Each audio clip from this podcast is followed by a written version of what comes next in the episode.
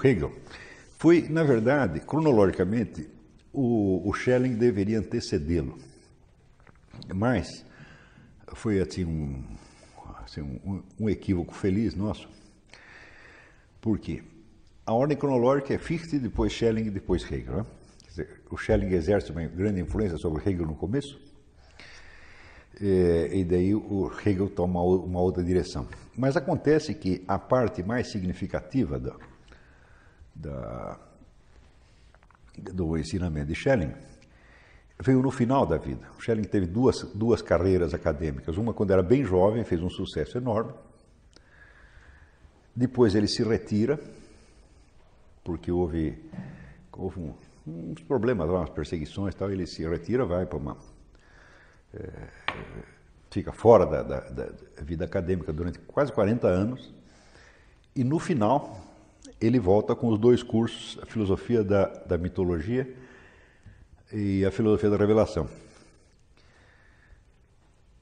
É, aquilo também fez um sucesso muito grande na época, mas foi mais um sucesso de, como é que se diz, de manifestação de, de, de respeito pela volta do, do professor, essa coisa toda. Ninguém prestou muita atenção no conteúdo do que estava sendo dito ali.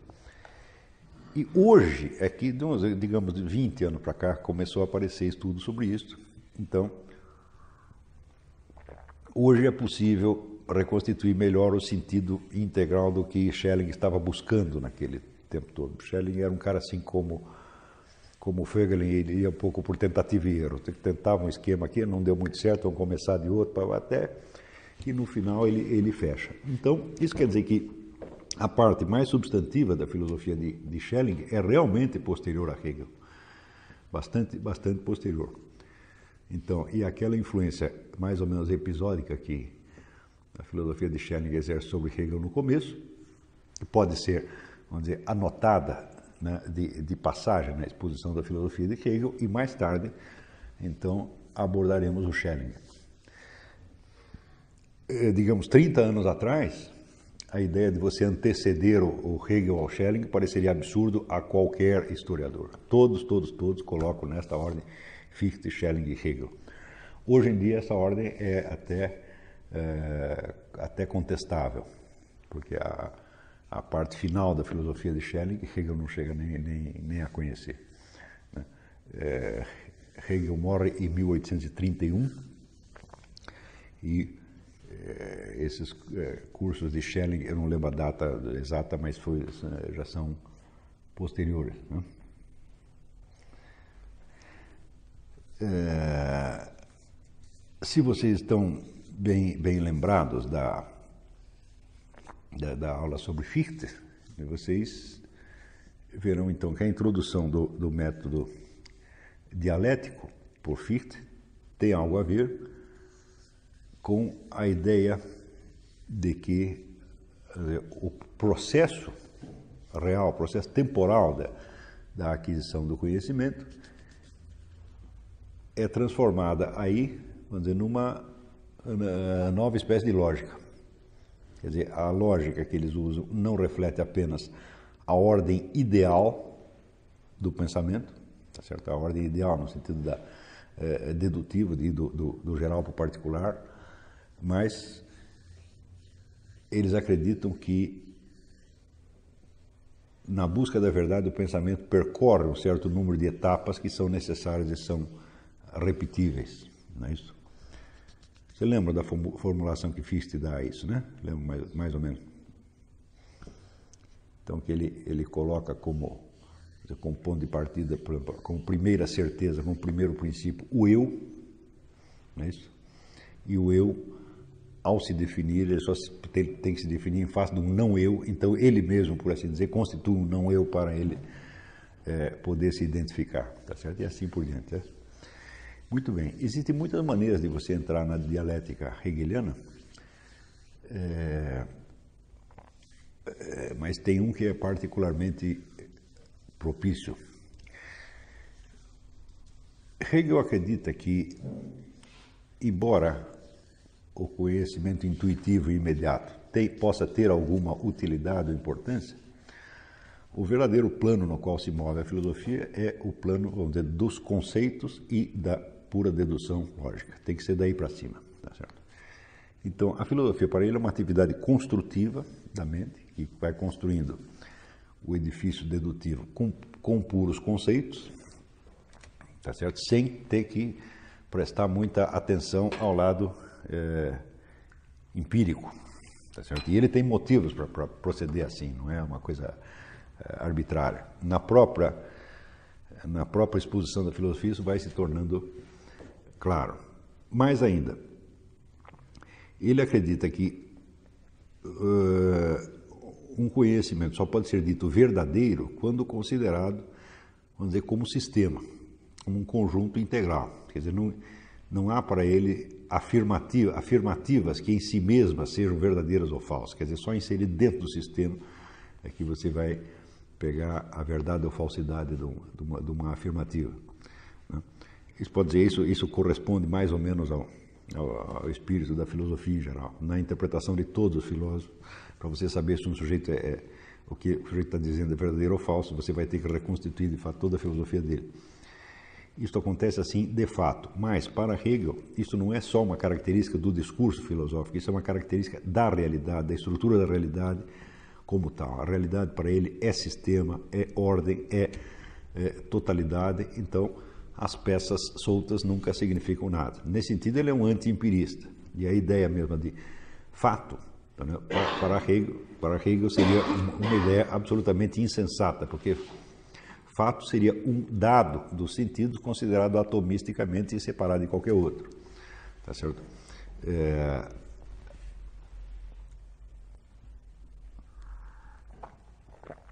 A crítica que ele faz é que nenhum dado considerado assim significa absolutamente nada e que sempre que nós estamos alegando um fato, nós estamos subentendendo por trás dele todo um, um, sistema. Quer dizer, nós não olhamos para o sistema que está servindo, vamos dizer, de, o sistema de relações e conexões, que está servindo de, de chave para a interpretação e de fundamento para a legitimação desse fato, mas que esse sistema está lá, está.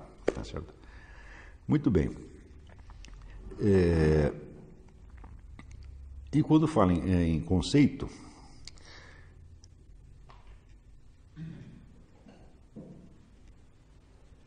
ele verifica, em primeiro lugar, que existe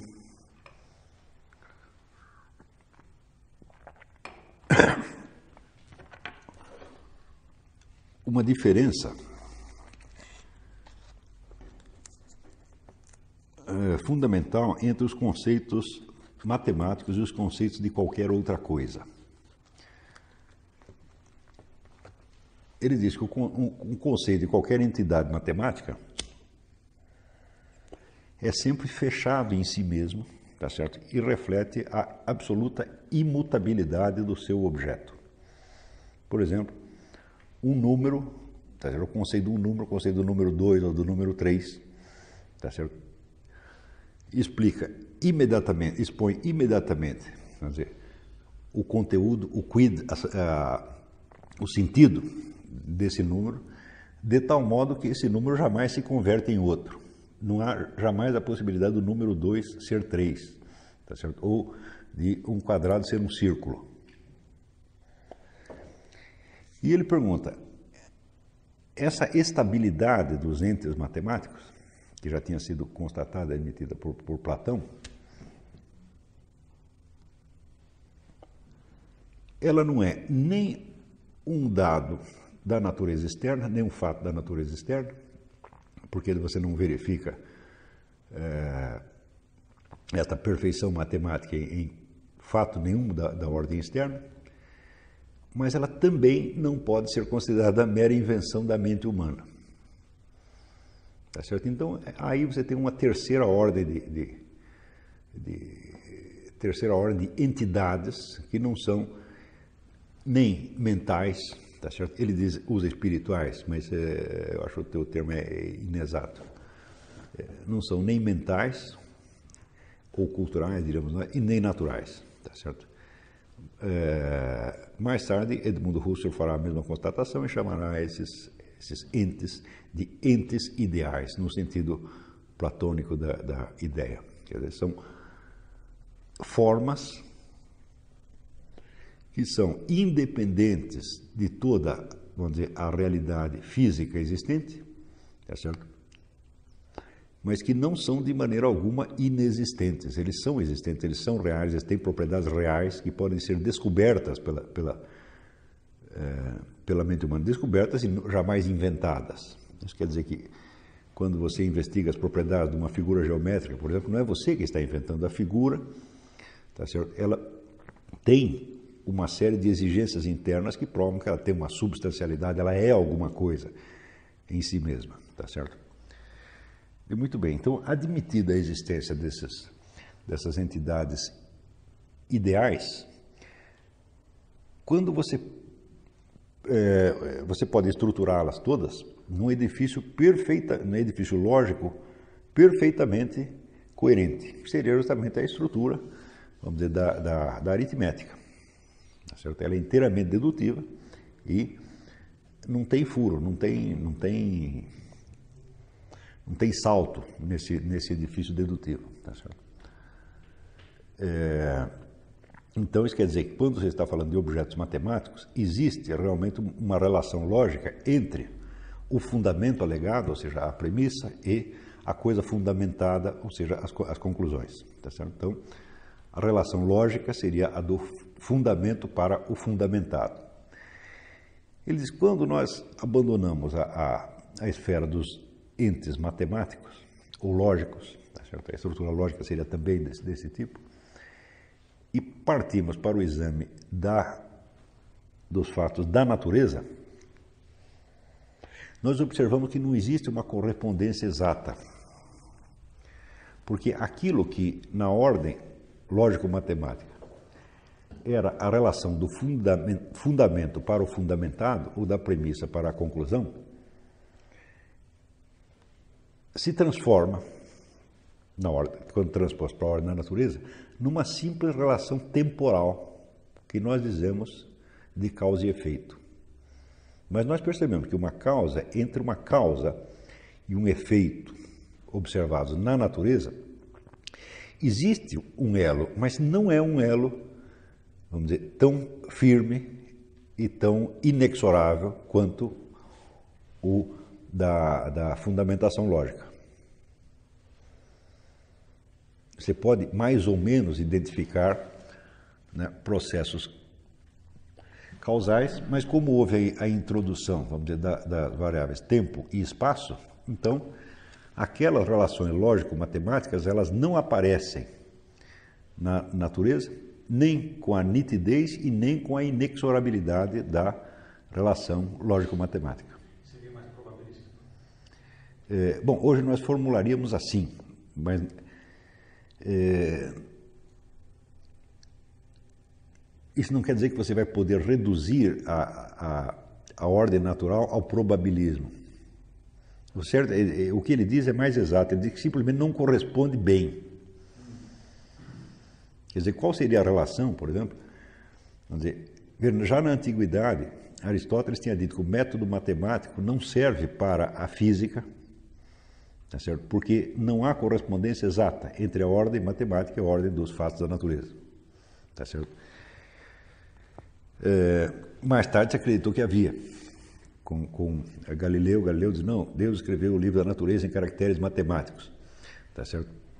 E hoje se sabe que de fato não é bem assim, de fato quem tinha razão é, é Aristóteles. Existe um hiato entre um mundo e outro. Você tem uma estrutura lógico-matemática da realidade, estrutura dentro da qual a própria ideia de probabilidade é um componente dela, tá certo? É, em seguida você tem, vamos dizer, a realidade manifesta, manifesta tá certo? a qual depende da anterior, que por sua vez não depende dela de maneira alguma, quer dizer, as leis da matemática e da lógica não dependem da existência deste universo tal como ele está constituído, tá certo? É, e, no entanto, é uma, uma, uma ordem perfeitamente real e existente, tá certo? Então, já levando isso em conta hoje em dia, se a gente lembrar disso hoje em dia, nós vemos que todas as discussões sobre a origem do cosmos, etc., etc., elas são, vamos dizer, de um nível metafísico muito baixo, né? porque não levam em conta que a estrutura lógico-matemática é preexistente, independente da, da existência do, do, do universo como tal, e, no entanto, ela é algo, ela não é um nada. Tá compreendendo? Então, o, o, o problema, vamos dizer, da, da origem do cosmos está vinculado, está dependente de um outro problema muito maior, que é vamos dizer, qual a origem da estrutura da realidade. Não da realidade manifesta, mas da estrutura dela. Né? Mas isso aí você exigir que um, as pessoas que discutem o um assunto hoje, esses cosmólogos e até tipo Stephen Hawking, então chega a conceber isso, isso está tão acima da, da, né, da, da, imaginação deles que nem entra em, em, linha de conta. Então quer dizer que essas abordagens elas baixaram para o materialismo pueril, materialismo de criança. Né? É... Oi.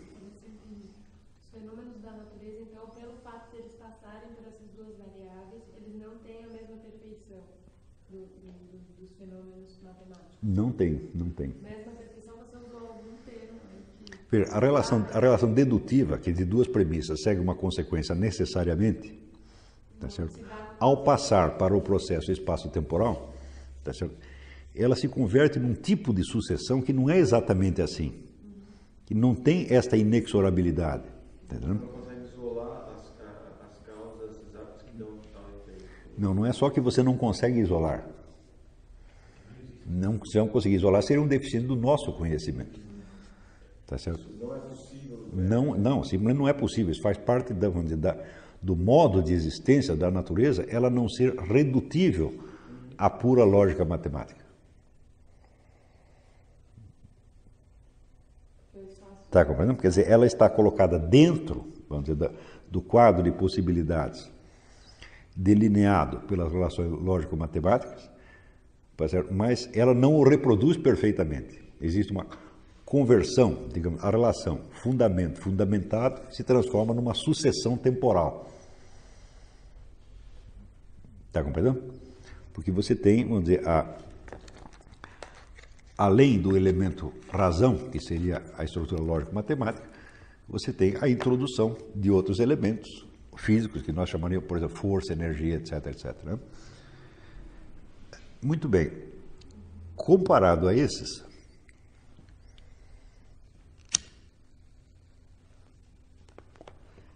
existe um terceiro, ter, um terceiro extrato, tá certo? que é o que ele chama, nós chamaríamos mais propriamente o reino da mente ou da psique, mas que ele chamava o reino do espírito, tá certo? no qual as chaves dos outros dois mundos anteriores, que seria o mundo da relação, o mundo da razão e o mundo da natureza, aparecem sintetizados. Ele diz que no mundo da mente, o motivo ou a força que é, o motivo de uma ação é a força que a determina e é a sua verdadeira causa. Quando eu decido fazer isto ou aquilo, aí ele está lembrando mais ou menos do Fichte, né? que o, o, eu se determina a si mesmo, tá certo? Né? Livremente. Quando o, o, eu toma uma decisão, tá certo? Esta decisão é ao mesmo tempo a explicação que ele dá para si mesmo, é a justificação do seu ato e é a verdadeira causa do ato. Está entendendo? Então, o elemento força que havia na natureza e o elemento razão que havia no mundo lógico-matemático aparecem unidos inseparavelmente. Então isso quer dizer que ele vê entre o mundo da razão lógico-matemática e o mundo da natureza e o mundo da mente, tá certo? Uma estrutura dialética como aquela que Fichte tinha assinalado. Você tem uma tese, uma antítese e uma síntese.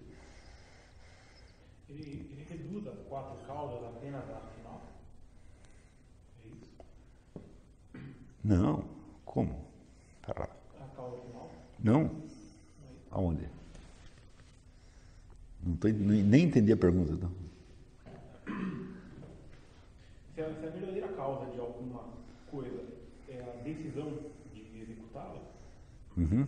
isso seria a causa final da, daquele evento, na terminologia do, do Aristóteles, não é?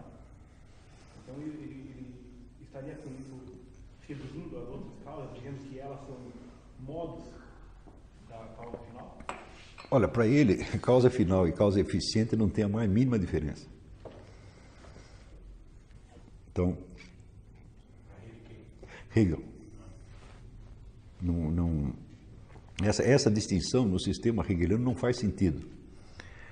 Porque se eu decidir algo, tá certo? Bom, eu no momento que eu decidi, eu estou vendo esse algo como finalidade. Tá certo? Mas acontece que essa finalidade já é causa eficiente do meu ato naquele mesmo momento. Então, quer dizer, você, a distinção vamos dizer, de causa final e causa. superar essa distinção é um dos motivos da existência do sistema de Hegel. Então, não é preciso dizer que esse, o, tanto o começo da filosofia de Hegel, quanto vários dos desenvolvimentos internos que ela tem, são obras de puro gênio. Tá certo? É assim, majestoso mesmo. E aquele negócio que assinala o Fegel, ele é uma estranha mistura, tá certo? de um filósofo autêntico, um dos grandes filósofos que a humanidade já produziu, com, dizer, um uh, profeta gnóstico? Uh, auto, autodivinizado, tá certo? E, como diz o Fegel, os dois existem realmente, os dois aspectos de Hegel existem realmente, e eles não param de brigar um com o outro o tempo todo. Tá certo? Então, outro dia nós lemos o texto do Fegel sobre, sobre o Hegel, tá certo? onde ele mostra bem esse aspecto gnóstico. E eu estou insistindo hoje no outro aspecto. Tá certo? Quer dizer, Hegel como um, um filósofo de verdade. Não é isso? E, e, então estamos mais interessados naquilo que ele nos deu de verdadeiramente útil. Tá certo? Então, essa distinção, vamos dizer, dos três, desses três estratos de realidade, é, ela parece assim inteira, inteiramente válida. tá Certo? E quando ele coloca entre elas uma é, relação dialética, ele está certo não só logicamente, mas também está certo historicamente, está certo temporalmente. Porque é fácil você perceber que a estrutura lógico-matemática do, do, do, universo é dizer, uma estrutura de possibilidades que independe da manifestação de qualquer delas.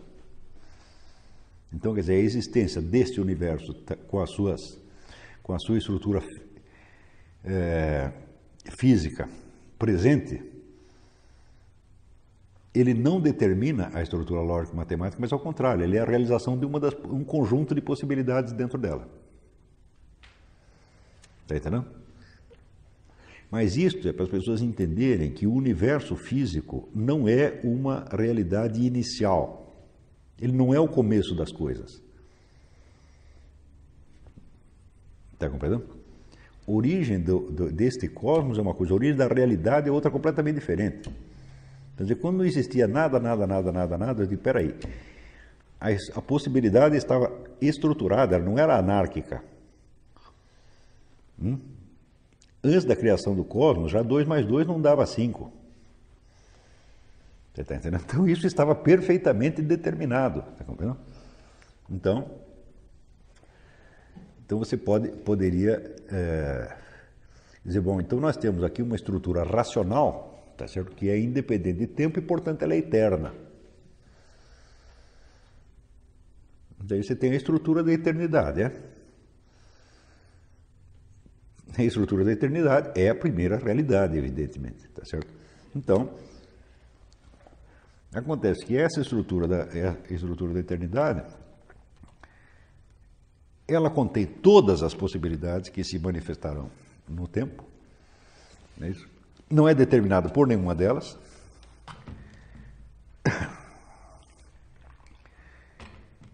E se contém, dizer, todo, todo, todas as possibilidades que se manifestam dentro do, do campo da realidade cosmicamente existente,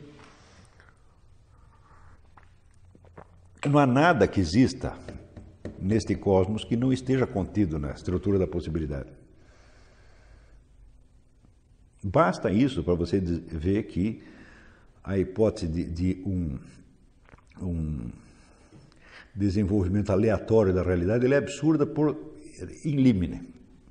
Não precisa nem, nem continuar, porque se nada existe no cosmos que não esteja dentro da estrutura da possibilidade, e se a estrutura da possibilidade é organizada internamente, tá certo? Então, vamos dizer, a razão preexiste à realidade. O logos preexiste à realidade. Ou, no princípio, era o verbo. Hum? Não pode ser de outra maneira.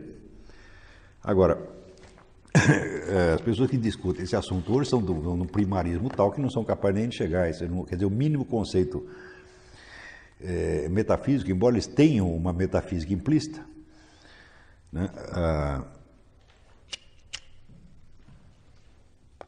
embora o simples fato do sujeito usar de instrumentos matemáticos para estudar isso está afirmando, tá certo, né, a, a ordem matemático-racional pré-existente e está afirmando a existência da ordem lógico-matemática eterna, tá certo? E eu não percebo que está fazendo isso. É hora que o sujeito fez uma conta, no físico, que fez uma continha pequenininha, de 2 mais 2, ele já está afirmando isso. Então, a distinção de Hegel é perfeitamente válida. Quer dizer, existe o mundo da razão, existe o, o, o mundo da natureza, espaço temporal, e existe o mundo da mente humana, o mundo do espírito, como ele chama, tá certo? que de fato sintetiza os dois. Se não sintetizasse os dois, nós não seríamos capazes de dizer isso que estamos dizendo agora. Eu posso perceber isto, tá certo? Porque o mundo da minha mente, tá certo? Ele sintetiza os dois anteriores. Ele não sintetiza quantitativamente, claro, porque para isso eu precisaria saber conhecer toda a estrutura da razão e todo o universo. Tá certo? Mas funcionalmente ele sintetiza. Quer dizer que o modo de existência da mente humana é um modo que é diferente do mundo lógico-matemático e do mundo da natureza. E aí Hegel então tem o primeiro modelo então do desenvolvimento é, dialético. Tá certo? Bom, acontece que com base nisso ele lança uma hipótese, é, o segundo, segunda etapa, né, mas etapa lógica, não etapa cronológica, seria a ideia de uma história da consciência. Quer dizer que a consciência humana não nasce pronta. Tá certo? O, o eu, como já tinha visto o Fichte, ele se constitui a si mesmo, tá certo? No confronto com aquilo que não é ele, no confronto com aqueles elementos, eh, vamos dizer, estranhos, perante os quais ele se define, tá certo? Então, quer dizer, você tem primeiro um eu abstrato. O que é o eu abstrato? Digamos, é a simples possibilidade de ter um eu. Quando nasce, todo mundo já tem isto, tá certo? Ou seja, você tem um eu de direito, mas não tem de fato ainda. Para que este eu se constitua de fato, vai ter que acontecer, vamos dizer, entre ele e os elementos opositivos, que no fundo nascem dele mesmo, uma relação parecida com aquela que existe entre a ordem da razão lógico-matemática e a natureza.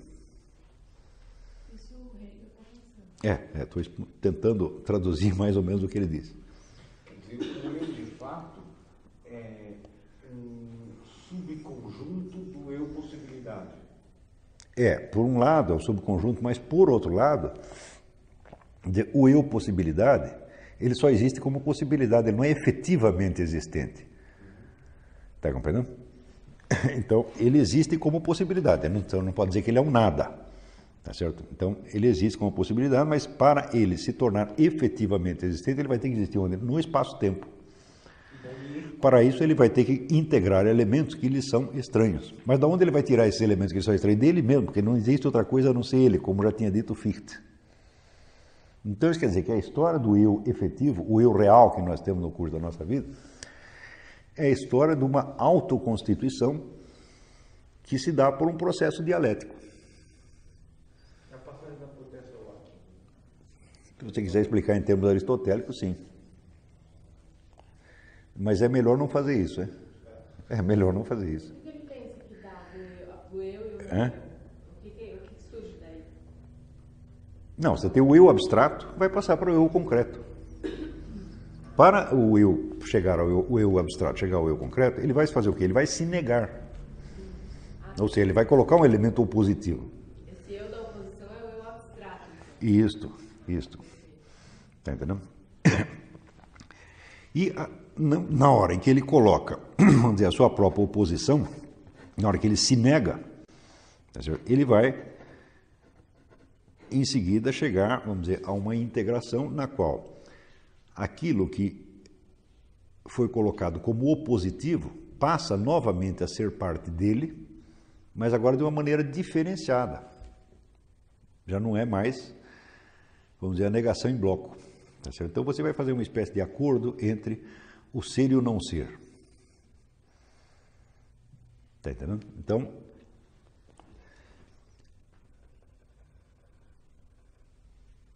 o. Ele diz: se você pegar um ponto no espaço, por exemplo, você tem o conceito de ponto. O conceito de ponto é perfeito em si. Agora, quando você o coloca no espaço, tá certo? O que, que é um ponto, tá certo? Se não a relação que ele tem com todos os demais pontos. Porque entre um ponto no espaço e outro ponto não tem nenhuma diferença qualitativa. Esse aqui é um ponto, esse aqui também é um ponto. É isso? Então, como é que você sabe que um é um e o outro é outro? Só pela relação, deles. Então você tem, por um lado, vamos dizer, a definição, o conceito de ponto, que é perfeito em si, que não requer nenhum outro ponto. Está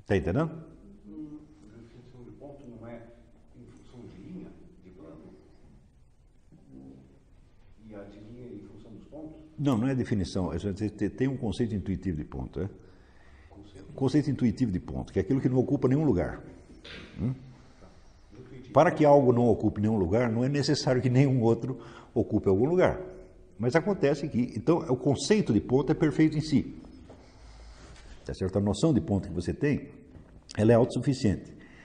Mas, quando você passa disso para a existência real de pontos no espaço, não tem nenhuma diferença entre um ponto e outro ponto, a não ser a relação entre eles e os demais. Quer dizer, os lugares que eles ocupam, tá certo? Bom, o lugar, né, as posições que eles ocupam não faz parte da sua definição. E, no entanto, sem elas ele não poderia existir, não poderia ser distinto de um outro ponto.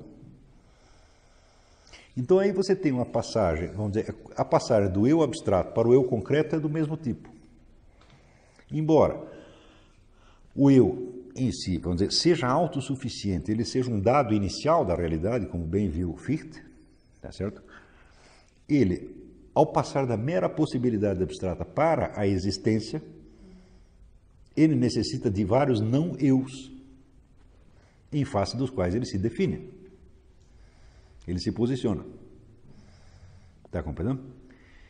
E quando você tiver no fim, vamos dizer, o eu completo realizado, tá certo? Você terá o quê? Um sistema de relações e distinções entre o eu e o não eu, que é exatamente o que constitui a nossa personalidade adulta. Não é isso? Um ponto. O, o, é um, é um ponto, digamos, um ponto que tivesse integrado em si, através do fenômeno da consciência, o conhecimento das suas relações posicionais com outros pontos. É o ponto que sabe onde está. O exemplo do ponto é muito didático, né? Mas só que no caso, assim, o eu seria um ponto, Um o não eu seria um outro ponto. O não eu seria um outro ponto. Como? Não existe. O, um ponto não pode ser um eu. Mas, não, mas a ideia dele é precisamente essa. É, quer dizer, ah, geometricamente, porque geometricamente não existe diferença entre Bom, esse, mas esse é um dos segredos do método dialético. No método lógico, você vê que uma afirmação, uma sentença, uma proposição, implica outras proposições. E você, para um processo analítico, você vai tirando a dedução de dentro dela. Hum? No método dialético, não é bem assim. O método dialético quando você coloca um conceito, esse conceito traz em si um problema. Ele não traz só as suas consequências lógicas, ele traz um problema. Você vê que o ponto, tão logo você o definiu, você diz, ah, essa definição ela é completa em si mesma. Sim, só que ela depende de outras coisas. Ela depende de coisas que não são o ponto. Se eu disse um ponto é aquilo que não ocupa lugar no espaço, você já apelou para duas coisas, lugar e espaço. O lugar e espaço não são o ponto. Então você dá definição de ponto, você não tem só, vamos dizer, implicações que você pode extrair de dentro dela por análise lógica. Você tem complicações. Está entendendo? Então, o método lógico tira de dentro do conceito as suas implicações. O método dialético tira de dentro do que? As suas complicações, os seus problemas. Está entendendo? Quer dizer, um conceito se complica em outros conceitos. Entendendo? Quer dizer, a dialética é essencialmente uma arte de lidar com problemas. Então, você vê que o conceito de ponto, tão logo, tão logo definido ponto, ele tem uma certa autossuficiência, ele não depende de outras coisas, mas acontece que no, dentro do próprio conceito você tem elementos que não são o ponto. E tudo o que você defina, vamos dizer, na natureza, hum, é assim. Quer dizer, cada conceito referente à realidade, ele tem uma complicação. Você está entendendo? E é por isso, vamos dizer, que um, um bom tratamento, vamos dizer, um, um período de, de um regime, submeter o sujeito a um, uma dieta de idealismo alemão, é absolutamente fundamental para a formação filosófica. Por exemplo, esse pessoal todo aí que fica discutindo essa questão de evolucionismo, criacionismo, eu, tenho, eu, tenho, eu, vejo tudo isso, eu, eu vejo que não há, dialético, não há pensamento dialético nenhum, nenhum, nenhum, nenhum. Quer dizer, aquele mecanicismo lógico assim, né? Você tem aqui evolucionismo e criacionismo. Eu digo, bom, de cara, se você estudou um pouco de Schelling, Hegel e tal, você vai tratar dialeticamente isso, é? Da onde você tirou este conceito? Né? Por exemplo, de, de, de evolucionismo ou conceito de criacionismo. Né? Esses conceitos são, são autossuficientes?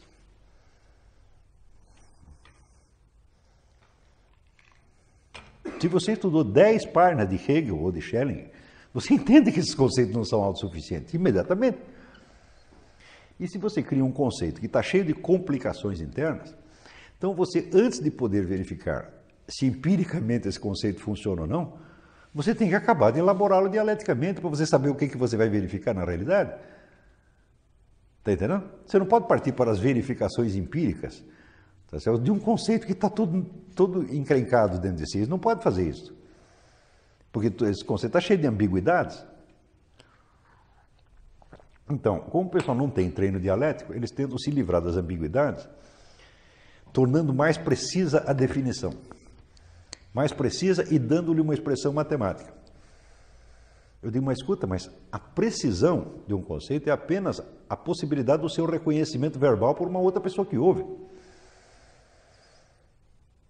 Está entendendo? Isso não tem nada a ver com a consistência real do objeto que você está, a que você está se referindo. Se você está usando o conceito para se referir a algo de real, então certamente o conceito tem complicações dentro de si. Ele sempre tem. Então, enquanto você não extraiu de dentro dele o conjunto das suas complicações, então você não tem realmente o conceito. Este é outro ponto fundamental, a conquista hegeliana, vamos dizer, é imorredora. Do conceito sai o sistema.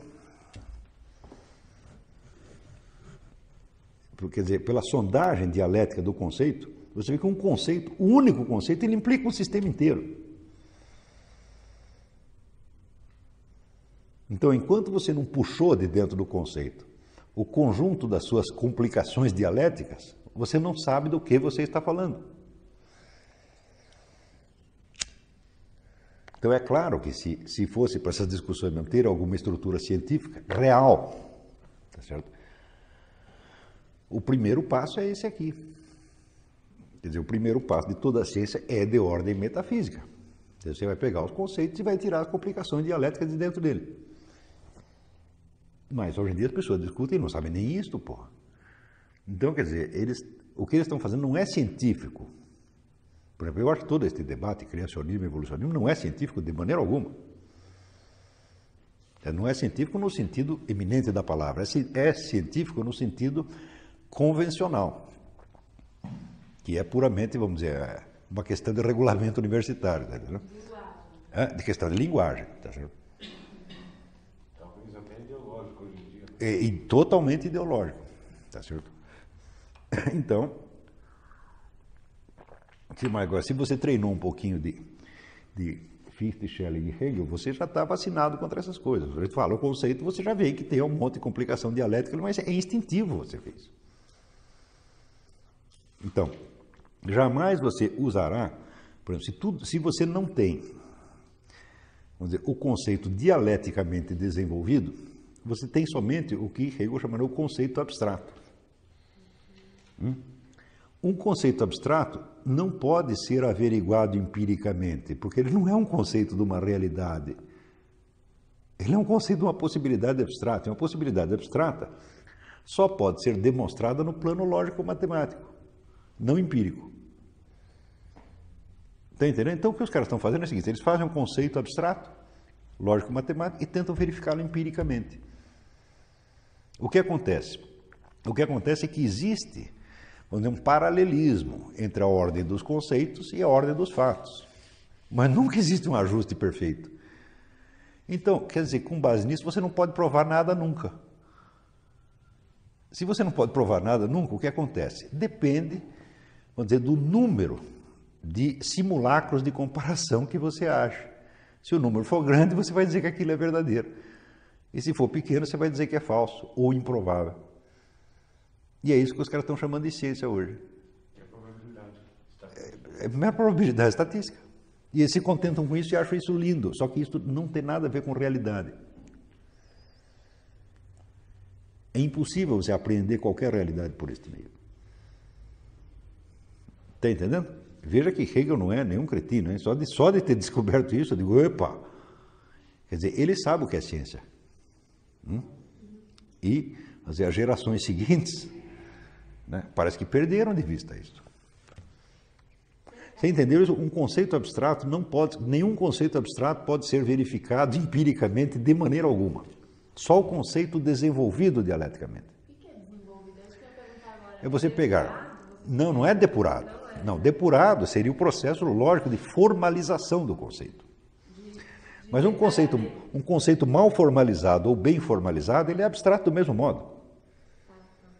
E se ele é abstrato, ele só corresponde a algo na ordem lógico-racional, nunca na ordem do fato, na ordem eh, da natureza. Então, como é que você vai verificar na natureza? Digo, nunca vai corresponder, nem deixar de corresponder. Você tá, entendendo? é por isso que assim, essa discussão de evolucionismo e anti-evolucionismo é um exemplo característico disso. Onde você procurar indícios de uma coisa, você vai encontrar, e onde procurar o da outra, também vai encontrar. Isso acontece na física atômica hoje. Claro. O pessoal faz uma teoria dizendo que existe tal partícula. A partícula que você inventar, ela vai ser. Claro, vai haver indícios de que ela existe e outros indícios de que ela não existe. E isso não vai terminar tão cedo. Qualquer conceito implica um problema. Hum? Porque a definição de qualquer coisa apela a outra coisa, outra coisa que não é ela. Quais são as relações precisas entre o, a, o objeto conceituado e o seu contrário? Então aí você vai explorando isso dialeticamente.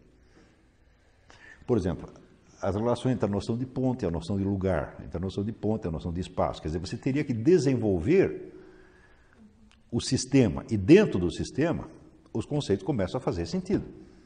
Mas eles sozinhos não fazem. Agora, se você pega um conceito não desenvolvido dialeticamente, então você tem apenas nomes, na verdade, nomes de intenções e nomes de, de, de como é que se diz, de intenções de significados subjetivas, que correspondem, vamos dizer, a possibilidades abstratas, mas que não são realmente conceitos de coisas, conceitos de entes.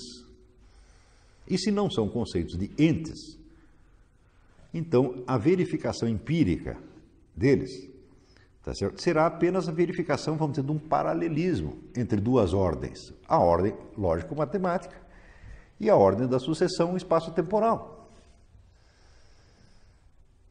Mas acontece que, como, como se trata apenas de um paralelismo, não de uma correspondência real, você nunca tem um encaixe verdadeiro.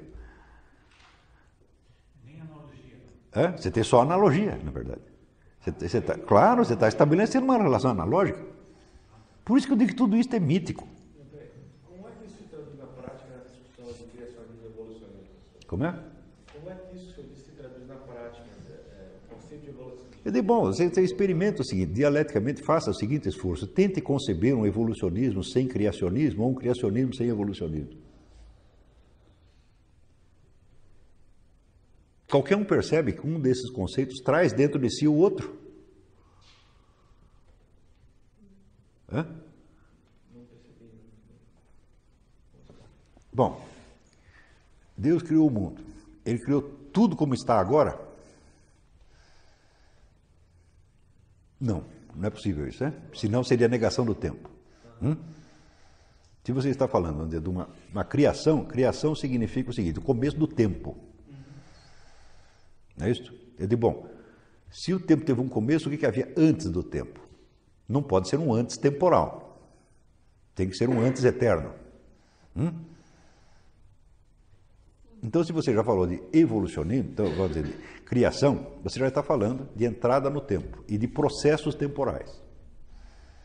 Não é isso?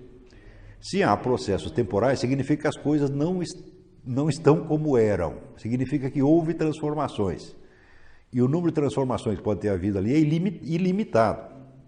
Tá certo? Agora, bom, falamos de evolucionismo, muito bem. Então, quando começou a evolução? Começou no momento em que tinha lá uns, um, uma, um, um, bom, você põe no Big Bang, você põe na, na origem dos, sei lá, dos, a origem dos seres vivos, né? Sempre vai ter um antes. E esse antes é o quê? É o que Hegel chamava razão. É a estrutura lógico-matemática da possibilidade. Eu digo, mas a estrutura lógico-matemática da possibilidade não é um nada, ela é uma realidade. Você está entendendo?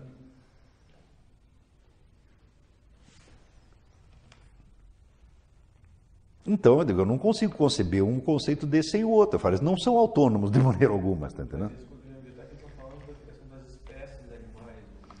Não resolve absolutamente nada. Porque espécies animais, você está quer dizer, você acredita realmente que espécie animal é uma realidade? Não, claro que não. Hum?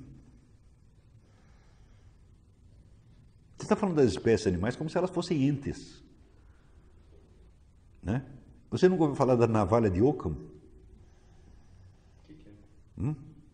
Quer dizer, a navalha de Ockham é assim, a gente pega os conceitos universais e raspa eles. Tá? E você vê que em grande parte esses conceitos universais são criações da mente humana e não realidades. Está entendendo? Quer dizer, toda a origem das espécies, digo, peraí, o conceito de espécie animal, ele aparece no século XVIII, ele é complicadíssimo. O conceito de espécie animal, no sentido biológico atual, aparece no século XVIII. Quando aparece Darwin, Darwin já não sabe a origem do conceito das espécies, não sabe os procedimentos lógicos que foram feitos para para chegar nisso, e ele está tratando as espécies animais como se fossem entes.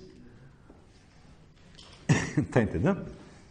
Segundo, qual é a distinção entre uma espécie e outra? Onde termina uma, onde começa a outra? Nós até hoje não sabemos isso direito. Eu digo, mas se você não sabe nem o que, que é a coisa, como é que está discutindo a origem dela, pô? Tudo isso, vamos dizer, de uma inabilidade filosófica assim, absolutamente monstruosa. E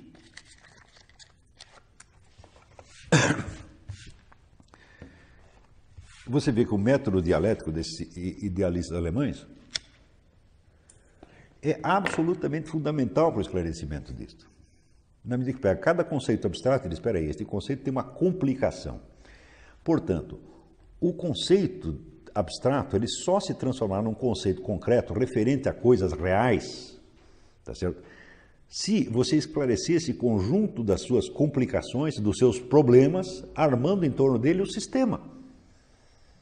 Então, quer dizer, só o conhecimento que seja organizado em sistema é verificável. O resto não. O resto é mera possibilidade abstrata. E por você ve- verificar empiricamente uma possibilidade abstrata faz-me rir. Não tem jeito. Hum?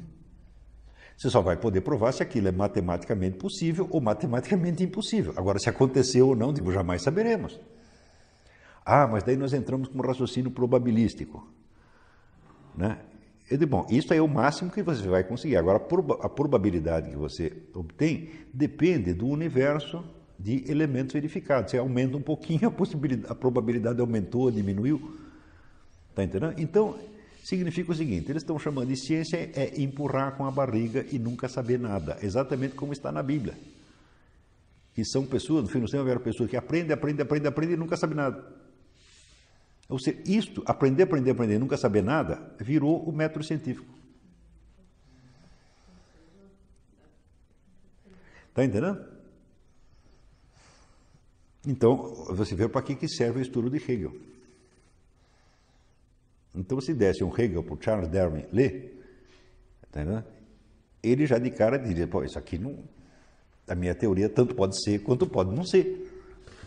E a teoria oposta também. Essa, dis- essa distinção que, que é fundamental entre o conceito abstrato e o conceito desenvolvido dialeticamente, que seria o sistema. Quer dizer, o conceito desenvolvido dialeticamente já se identifica com é o conceito, vamos dizer, é o ponto, é o ponto no espaço, tá certo? In- que integra em si, ele não tem só a sua definição abstrata, ele tem o seu lugar, o seu conjunto de relações com os outros pontos. dentro da, da realidade. Da- seja, exatamente.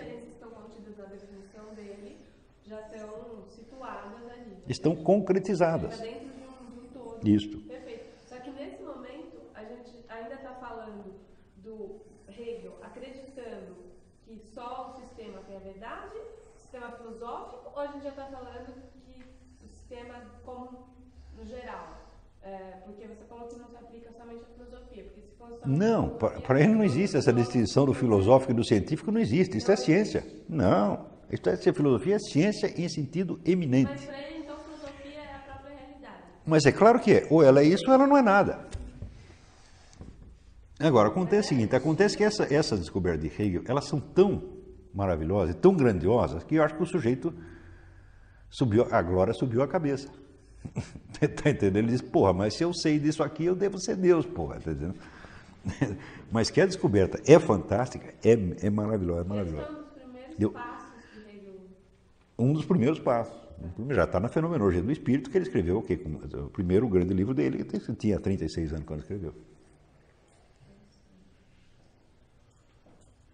Está entendendo? Então, Hegel sabia o que era ciência, ele sabia o que era conhecimento. Tá certo? E, quando você confronta tudo o que veio depois com Hegel, você vê o seguinte: você vê que as ciências da natureza não, não perceberam o que ele disse. Continuaram, vamos dizer, eh, quando formulam o método científico, de Claude Bernard, o método da formulação moderna do método científico, ignora tudo isso aqui. Então, a ciência continua inventando conceitos abstratos e querendo verificá-los empiricamente. O que, vamos dizer, eh, nunca dá certo, nunca dá certo e também nunca dá totalmente errado, por definição. Tá certo? Que assim, o, com um pouquinho de Hegel, você já percebe imediatamente que será assim. Você nunca vai provar que é verdadeiro, também nunca vai provar que é falso. Tá certo? Você vai- haverá eh, probabilidade em favor disso, probabilidade da, a favor daquilo, e essa, o aumento ou diminuição da probabilidade dependerá, ou seja, terá uma variação conforme o universo estatístico abrangido. Uma coisa será verdade se considerar tantos elementos, deixará de ser verdade se considerar outros elementos, e enfim, jamais saberemos se quem ganhou a eleição foi o George Bush ou, ou o Gore. Mais ou menos assim. Está entendendo? É, Ou seja, Hegel já sabia disto. Já sabia que o caminho da ciência não podia ser este. Mas acontece que no campo da ciência natural o pessoal esqueceu disto. E a ideia, vamos dizer, de, de totalidade e de sistema é absorvida aonde? No campo das ciências humanas. Exclusivamente. Com Marx. Hum? Então você terá aí, vamos dizer, a grande, a grande guerra tá certo? dos últimos, do último século e meio. Que você tem uma ciência positivista e, por outro lado, a ideologia marxista. São dois monstros. Né? É Leviatã e Behemoth. Entendeu? E qualquer discussão equacionada nos termos de qualquer um desses está errada.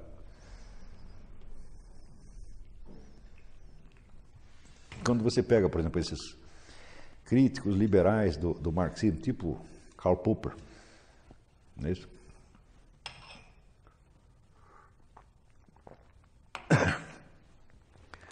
É, você vê que as, no sentido crítico, tudo que eles dizem contra o marxismo é válido.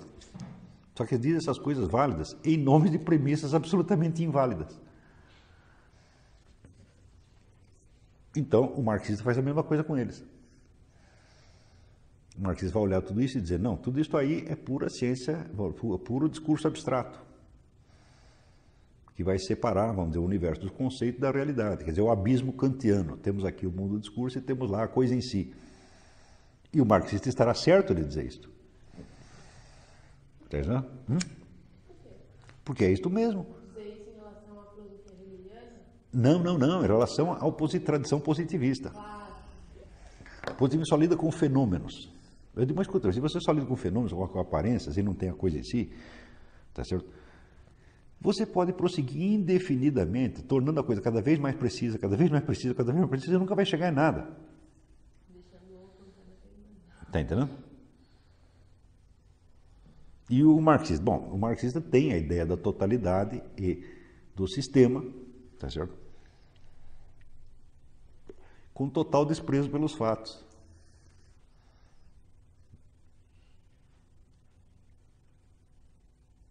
Tudo isso nasce de dentro de Hegel. Você veja a potência que era esse sujeito, né? Quer dizer que só ele entendeu? Se antes dele não existia depois dele ninguém entendeu, só ele. Hegel entendeu. Mas esse mas aí foi o último cara que. Não, quando chega no século XX, tem muita gente que entende isso. Até eu estou entendendo isso, pô. Se até eu entendi, então. Suponho que outros também entenderam. Né? Mas. É, Acontece que com esta dizer, descoberta dizer, da, da, estrutura dialética da realidade, é, ele lança uma hipótese que é o seguinte, é aí, e aí que entra o furo. É, ele faz uma analogia entre a história do eu e a história enquanto tal. Hum? E ele acredita que se é possível descrever a história das etapas que o eu percorre, desde o eu abstrato até o eu concreto, tá certo? Então deve ser possível descrever pelo mesmo método o desenvolvimento total da história humana. Está entendendo? E isto hoje nós sabemos que não é possível.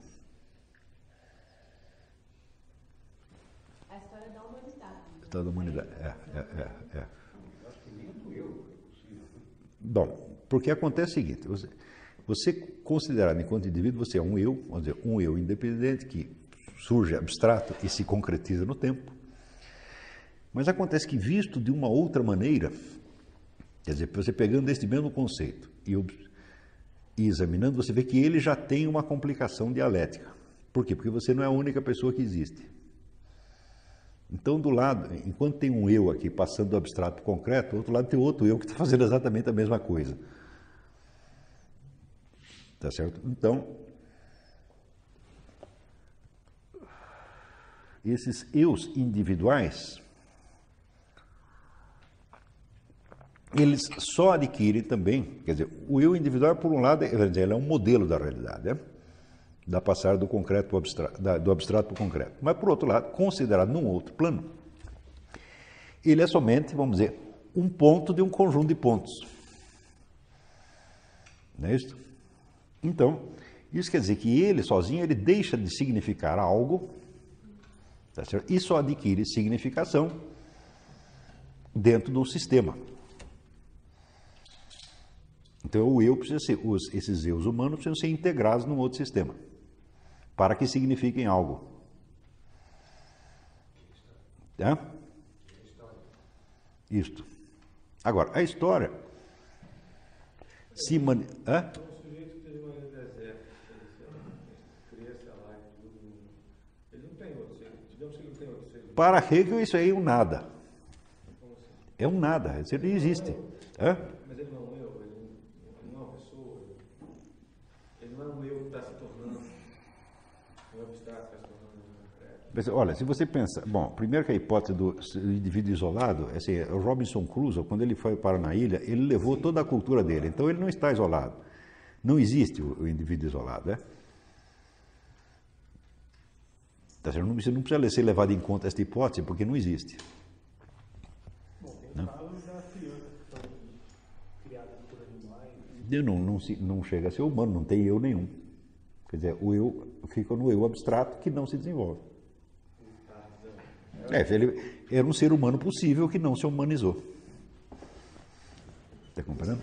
Um bebê encontrado na lixeira, que nem saiu outro dia, talvez seja um, um ser isolado. Um prematuro encontrado na lixeira. né? Não, mas ele não está isolado, porque, veja, Ele foi encontrado. ele foi encontrado, está integrado, afinal de contas, lixeira, tá certo? É um, é um objeto de fabricação humana, mais, né? Então,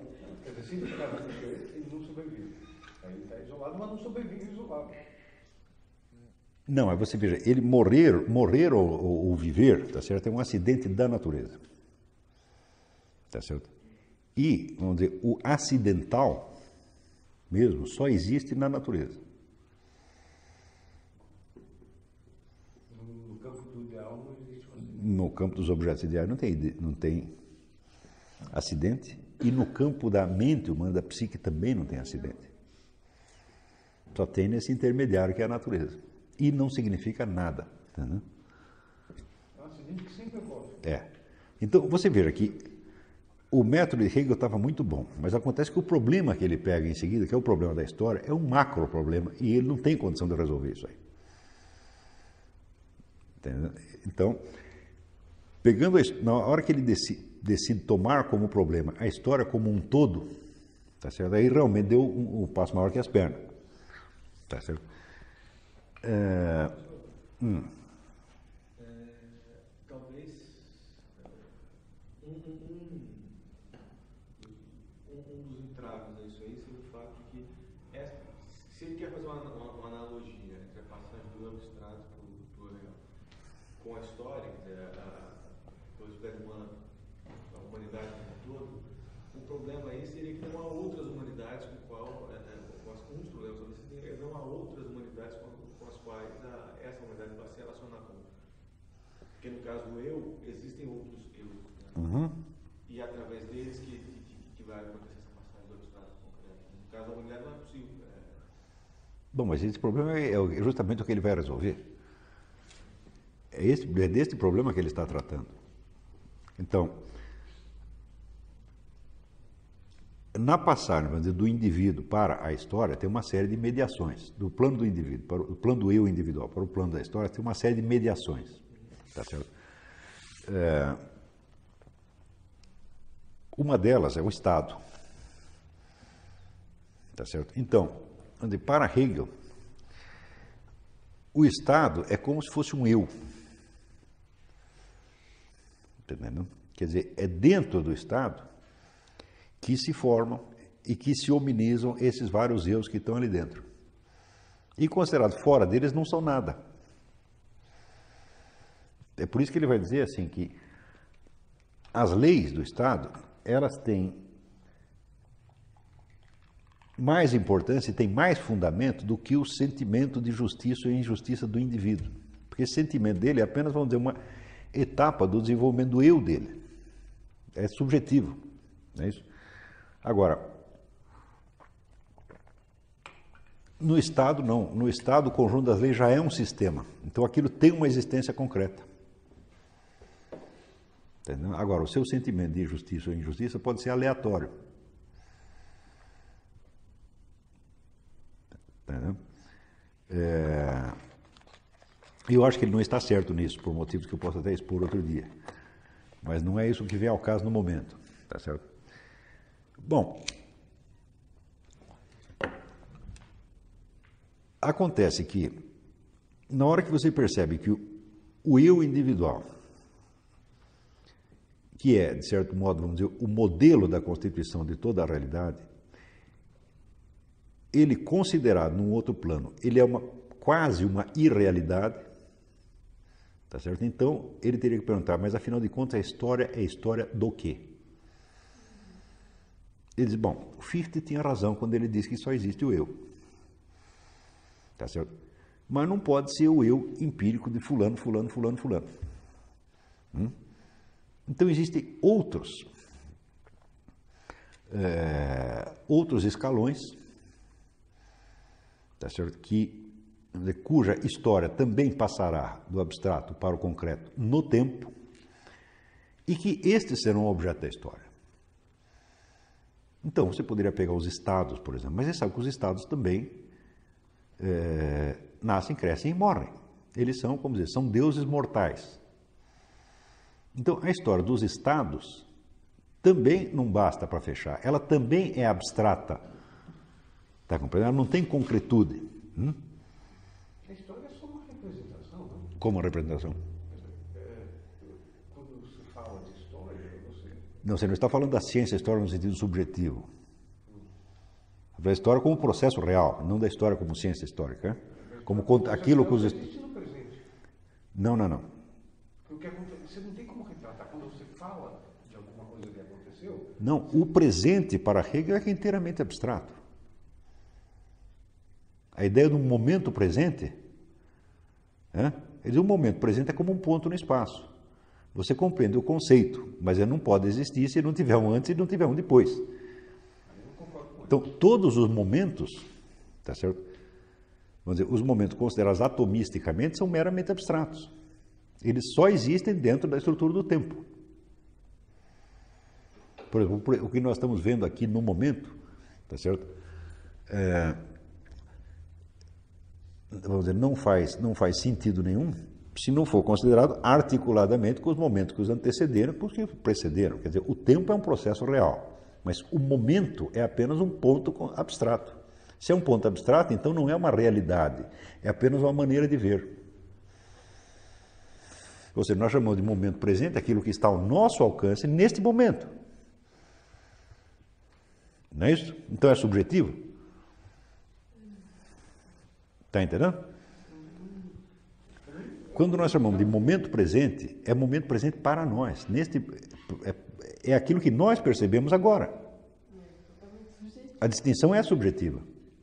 E, pela física atual, é, é- essa objetividade da subjetividade disso é, é comprovada, né? Porque cada, cada ente tem sua própria linha de tempo, não é não há um tempo Bom, mas não, vou- não podemos levar isso em conta agora, senão nós vamos confundir. Peraí. subjetividade é em comum com todos que estão aqui, mas não em relação Mesmo que seja, mesmo que seja, vamos dizer, uma subjetividade coletiva, nós estamos vivendo este momento. Hã? Então, este momento é aquilo que chega ao nosso conhecimento agora. Ele só se distingue dizer, subjetivamente. tem uma distinção. O momento atual é o único que a gente pode agir. A gente pode agir, a gente quem? Nós, sujeitos, subjetivos, eu, você. Hã? Mas você pode agir no momento, você não pode agir no momento. Porque o momento não tem duração e não existe ação sem duração. Eu não posso ir daqui até o banheiro se, for só, se só existirem momentos atomísticos. A ação existe, exige prolongamento no tempo. Hum? Não é isso? Então, você vai ver que a noção de instante, instante para Hegel é totalmente abstrata. Concreto é o que? O tempo. A sucessão. A sucessão é concreta e o instante é abstrato. E isso está inteiramente certo. As contingências da natureza são, portanto, abstratas. A, a história da natureza seria também As contingências são toda- todas abstratas, todos os acidentes são abstratos. Por isso a história do Estado também seria Claro, nós, abstrata. Claro, vamos dizer, os acidentes são mais facilmente perceptíveis para nós, tá certo? Mas aí tem a distinção eh, aristotélica entre a ordem do ser e a ordem do conhecer. Na ordem do conhecer, o momento presente é mais acessível a nós do que o passado ou o futuro. Mas na ordem do ser, este momento presente só existe pelas suas relações com o anterior e o posterior. Ele em si mesmo não é nada. Está entendendo? Então, você veja que você saber no, que, no material que você está lidando, você saber distinguir o abstrato do concreto é absolutamente fundamental. Né? E o Hegel é o sujeito que ele tem a verdadeira noção do concreto e do abstrato. Hegel tinha, Aristóteles tinha, entendeu? mas muita gente não tem. Esse pessoal positivista todo não tem. E quando ele fala positivista, quer dizer, ainda é a mentalidade imperante em todo o mundo das ciências naturais. Eles confundem o abstrato com o concreto. E é por isso que certas discussões absolutamente bestas podem prosseguir indefinidamente sem nunca ter condição, porque você está tratando uma abstração como se fosse uma realidade. É a bifurcação, né? A bifurcação que fala o Wolfgang Schmidt. Então, veja, todo este período da história que se considera tão glorioso cientificamente, um dia as pessoas vão rir de nós. Esses caras acreditavam que era possível provar ou impugnar a evolução animal empiricamente. Que é, que é, que é, que é, que é.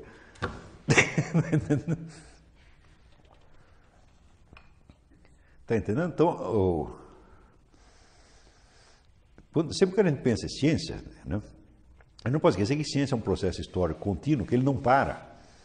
Não é e que daqui a pouco tudo isso que nós estamos dizendo vai ser outra coisa. Não, é não precisava ser tão mutável assim, mas de fato é. Então você pode ter certeza que o que quer que você diga hoje, daqui a pouco tem alguém rindo daquilo. E, no entanto, as pessoas, vamos dizer, pegam o conceito científico e jogam, na, o consenso científico e jogam na sua cara como se fosse uma autoridade, mas isso não é autoridade nenhuma. Um consenso científico é uma rodada de baralho, pô. Nesta rodada deu isso, na próxima vai dar outra coisa. Tá certo? E, mais ainda, enquanto a ciência for organizada nesta base kantiana ou cartesiana, vamos dizer, de, de, de, bifurcação, como, como chama o Wolfgang Schmidt, vai ser, sempre, vai ser muito mais assim do que teria de ser. Quer dizer, a ciência vai ser muito mais relativa do que ela teria de ser. Entendeu? Hã? A bifurcação, o que ele chama de. Bom, nós já explicamos isso aqui quando explicamos Descartes. É o seguinte: quando Descartes diz que existem dois tipos de substâncias, uma que ele chama substância pensante, a outra que ele chama substância extensa, a substância extensa é definida matematicamente. Não é isso? Mas se ela é definida matematicamente, ela não corresponde aos objetos dos nossos sentidos. Hum? E os objetos dos nossos sentidos, por sua vez, só existem subjetivamente para nós. Então, o resultado, você só tem na mão duas coisas. Você tem as ilusões da sua mente, tá certo? E do outro lado, você tem objetos matemáticos não existentes. E este é o assunto da ciência há quatro séculos.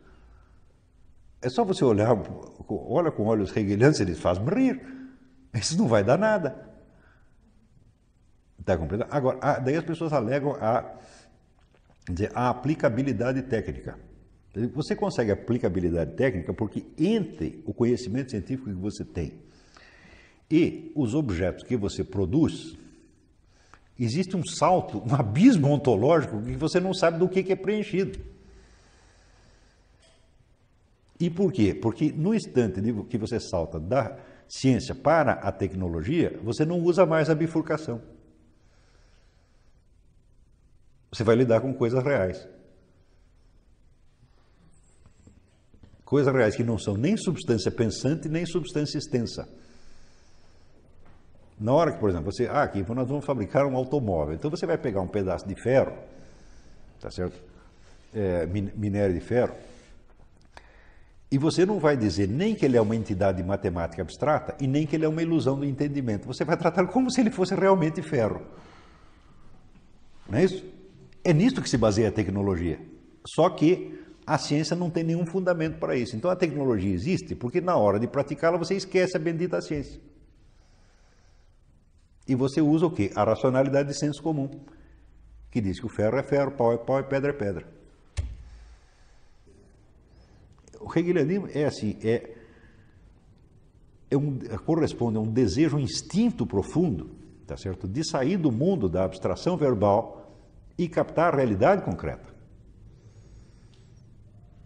Saber que os seus conceitos têm que corresponder à realidade. Para corresponder à realidades, nada é real isoladamente.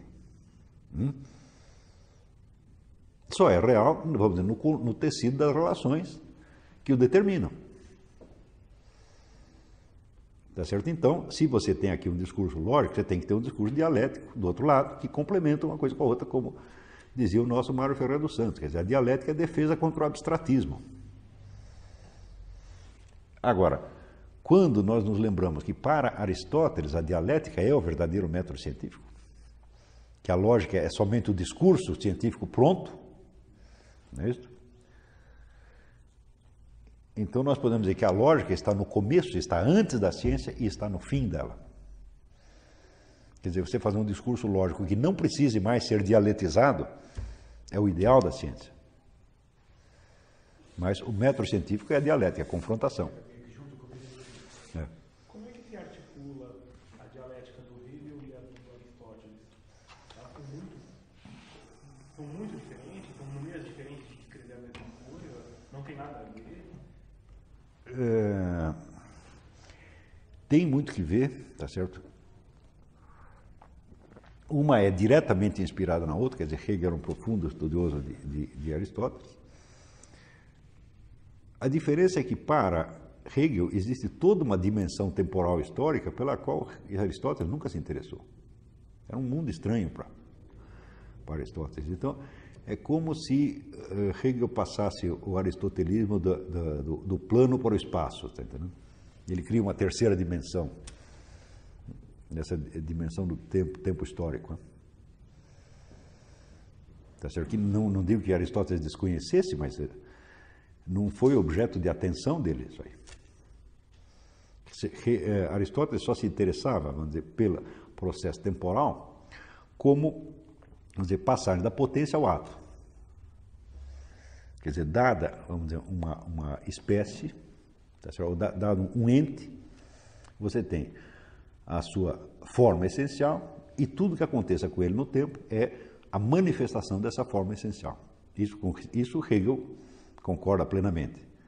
Tá certo? Mas, enquanto Aristóteles aplica isto a entes individuais ou espécies individuais, Hegel olha o conjunto da realidade sob esse, sob esse aspecto da passagem da potência ao ato. Está compreendendo? E isso Aristóteles não fez. Mas não deixa, o hegelianismo não deixa de ser um aristotelismo. O único problema de Hegel é que ele, ele descobre uma dimensão nova, mas essa dimensão não é abarcável com os instrumentos que ele tem e nem com os que nós temos. Está entendendo? É, é, assim, o cara matou um leão, achou que podia matar todos. Não pode matar. Tá então, no instante em que ele coloca essa, o processo do eu, a realização do eu, como modelo do conjunto da realidade, tá certo? Ele está certo, tá certo? Só que os eus individuais aí passam a ser apenas, vamos dizer, elementos materiais de um outro sistema que está acima deles. Que sistema é este? Hum? Hã?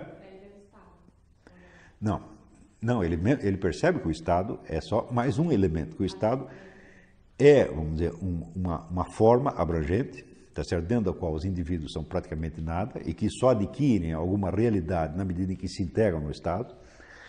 Tanto que ele diz assim, vamos dizer, os grandes homens, grandes líderes, grandes gênios, etc., eles são alguma coisa não em si mesmos e por si mesmos, por causa de sua qualidade, mas por terem percebido, terem captado e terem encarnado, vamos dizer, as tensões e necessidades históricas colocadas por aquele momento. Tá certo? Então, é assim e não é assim, porque nós também podemos dialetizar isso, tá? Mas para dialetizar isso, eu precisaria expor o que eu acho do negócio e eu não sou o assunto dessa aula. Tá certo? Bom, mas só para dar uma ideia, eu penso tudo. Eh, reconheço a grandeza de Hegel, mas eu penso tudo ao contrário. É, reconheço que o que ele descobriu é importantíssimo, mas a filosofia não pode parar.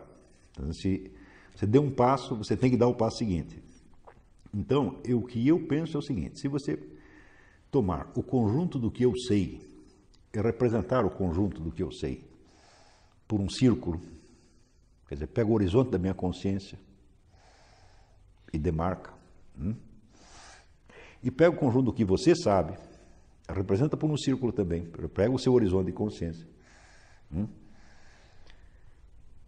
demarca, você vai ver que entre eles não pode haver coincidência total. Então, mas vai haver uma interseção.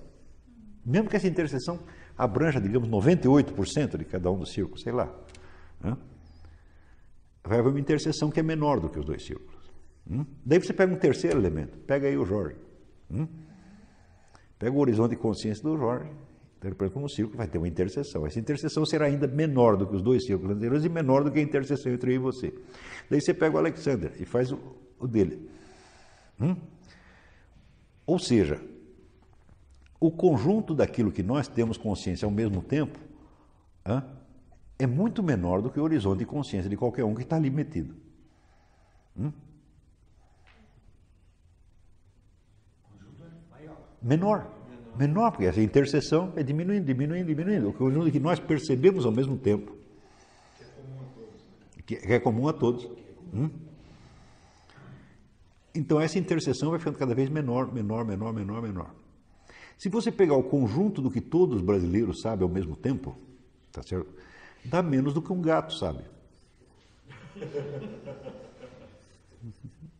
Está entendendo?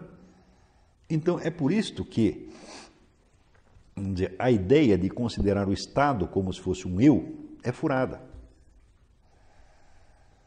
E não obstante, Hegel está certo na hora em que ele entende que a história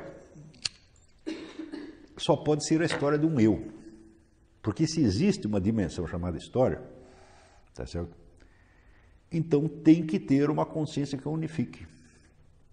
Ela tem que ser a história de algo. Hum?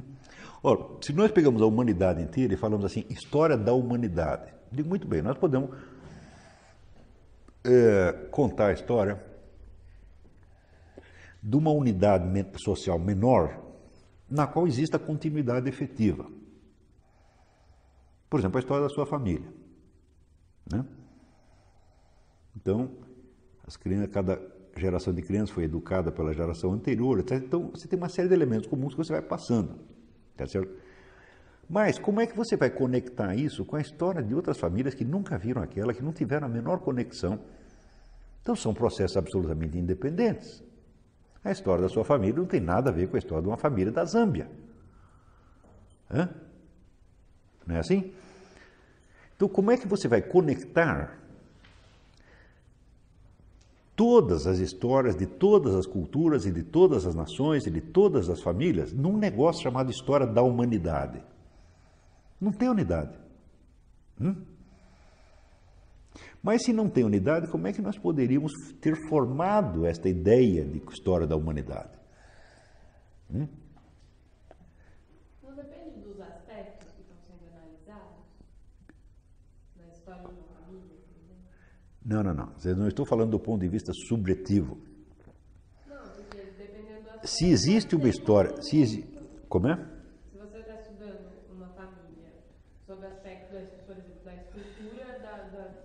humana, aí você pode, sim, comparar com a história de outras famílias e mostrar o que há em comum. Ah, estrutura humana. Então, você, você, então, estrutura humana significa o seguinte, que você vai pegar um elemento biológico, não é isso? E vai dizer, a unidade da história humana está no fato de que ela transcorre com indivíduo, transcorre para individualidades que biologicamente são idênticas. Eu digo isso não forma unidade. Tá? Isso forma apenas analogia. Ou, ou então põe o Dalton, né? a história da humanidade e a história dos genes. Uai, não resolve nada também. Se for história dos gêneros, eu digo, mas isso não forma unidade. Hum? Só forma unidade. Não só forma unidade, por assim dizer, unidade pelo fato de que os vários, eh, as várias individualidades, os vários eh, fenótipos têm, vamos dizer, uma estrutura comum com outros. É só isto. Mas isto é a unidade, vamos dizer, eh, física, a unidade eh, natural tá certo, dos indivíduos e não do processo. Então, Não é isso? Qual foi o geral que o Hegel encontrou? Você pega assim, se você pegar um baralho, hum, você vê que as cartas do baralho são todas compostas da mesma coisa. Hum? Daí você se desenrolou um jogo, então eu ganhei, você perdeu, pá, pá, pá, houve um processo. Hum? Você pode, da estrutura das cartas, aqui feita de papel, impresso com tinta tal, deduzir o, o jogo? O processo do jogo? Não, não pode. É desta unidade que nós estamos falando, desta unidade do processo temporal que nós estamos referindo quando falamos de história. Hum? Nós percebemos facilmente que a história da humanidade ela é concebível como conjunto, mas que esse conjunto não existe materialmente. Hum? Inclusive, para cada eh, lugar do mundo que você for, a história é diferente. Exatamente, mas nós podemos conceber a história, nós temos a noção de história da humanidade. Nós podemos ter esta noção. E nós sabemos que a algo ela corresponde. Hum? Por exemplo, a história desta espécie, tá certo? considerada no confronto com as outras espécies ou com o ambiente físico. Hum? Nós podemos ver que existe uma série de modificações no tempo que reflete as sucessivas adaptações desta espécie animal ao seu meio. Não é isso? Então, isto forma uma unidade lógico-ideal, não uma unidade material. Não é isso? Mas você também percebe facilmente que, para existir esta unidade, tá é absolutamente necessário que exista um conjunto de possibilidades lógico ideal em face da qual ela se defina. E este esquema de possibilidades lógico ideal é transcendente à história humana, está fora e acima da história humana. Hum? Então, é perante, vamos dizer, a razão universal que existe a história humana. Só aí, está entendendo? Quer dizer, é só neste plano, vamos dizer, do confronto com a razão universal, que você pode dizer de uma unidade, falar de uma unidade da história humana. Se você tirar este plano e for apenas para o plano empírico, não tem unidade nenhuma. A humanidade não tem história. Só só terá unidade, dizer, genética, biológica. Está compreendendo? E ela não é, e você não vai poder traçar a unidade do processo. Está entendendo? Você vai só, ser somente, vamos dizer, a unidade do, vamos dizer, da, a continuidade física de alguns dos seus componentes. Mesmo que você traçasse a genética da história humana inteira, de uma, espera aí, o processo da herança genética é um e o processo histórico é outro. Até porque a partir desse processo de herança genética, Está entendendo? é possível usar os processos históricos diferentes. Espera aí, não entendi uma palavra do que você disse. Até porque a partir desse processo isto, a partir desse mesmo processo genético, vários desenvolvimentos históricos diferentes seriam possíveis. não tem nada nos sobre o processo histórico. Está entendendo? Então, basta você falar história da humanidade e você já está postulando a existência da razão universal perante a qual essa história é história. Então, quer dizer que sem a noção da transcendência não tem história. Está compreendendo? Agora, então o que, que vira um historiador positivista? O historiador positivista é o sujeito que vai contar uma história no instante mesmo em que ele afirma taxativamente que não existe história nenhuma.